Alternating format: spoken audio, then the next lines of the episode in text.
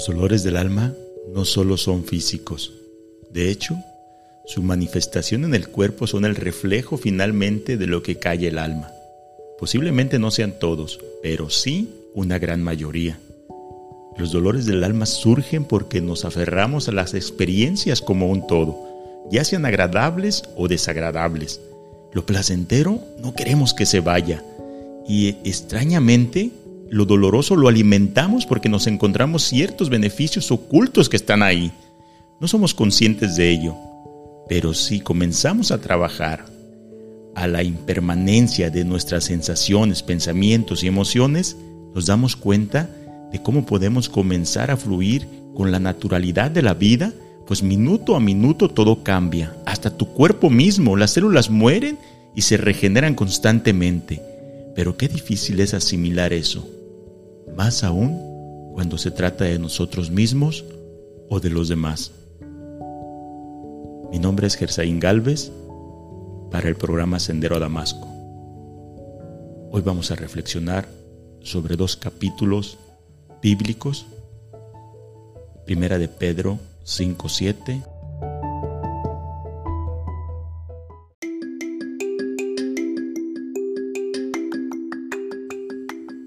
No es la sal, no son las harinas, no es el refresco, no es el azúcar, no es la comida, no es el gluten.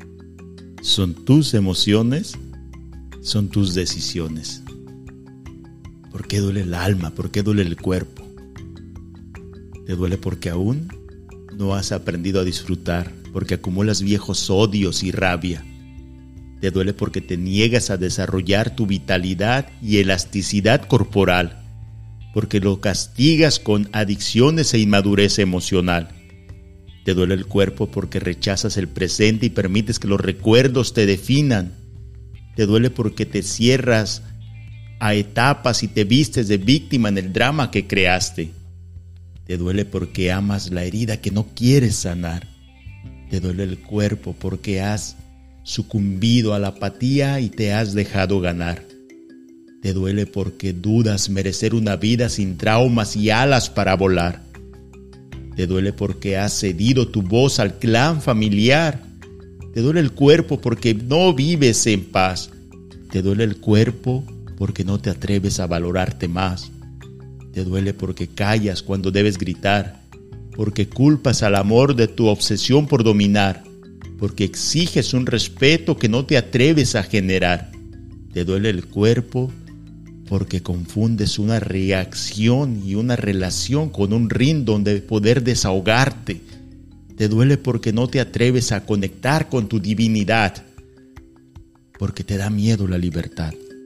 Te duele el cuerpo porque no te permites recordar que has nacido para crecer y trascender desde el amor que ya eres.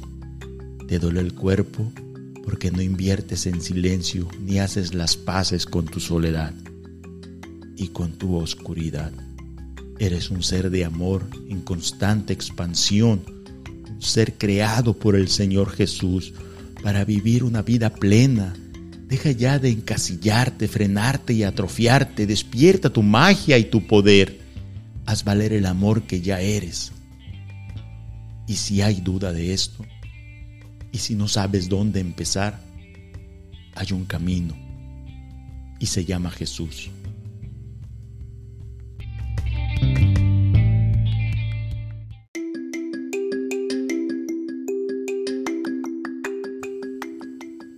Estamos por cerrar un nuevo año. Y el Señor quiere alentarnos a que soltaremos lo que, lo que nos está frenando y quiero invitarte a reflexionar en estas últimas semanas. ¿Qué hiciste diferente este año? ¿Perdonaste? ¿Entregaste tus cargas al Señor? ¿Decidiste tomar su camino? ¿Decidiste creerle? La Biblia habla de las cargas de preocupaciones, de ansiedades y de afanes. Muchas personas que todavía se encuentran en cautiverio espiritual, mental y físico. Hoy es el día Ahora es el momento en que podemos liberarnos personalmente de estas cargas y también podemos luchar por aquellos que no pueden luchar por sí mismos. El Salmo 55, 22 es muy claro. Entrégale tus cargas al Señor y Él te cuidará. Él cuidará de ti. No permitirá que los justos tropiecen y caigan. En primera de Pedro 5:7 nos dice, pongan sus preocupaciones y ansiedades en las manos de Dios, porque Él cuida de ustedes. Tenemos que enseñarnos a canalizar las preocupaciones, los afanes, las cargas, las ansiedades al Creador, a Jesús. Déjaselas a Él en oración, en tu aposento, en lo íntimo. Señor, te entrego mis cargas, mis preocupaciones. Trabaja en ellos, Padre, y encárgate tú de tu presente. Sabes, encárgate de perdonar. Ese es un buen inicio.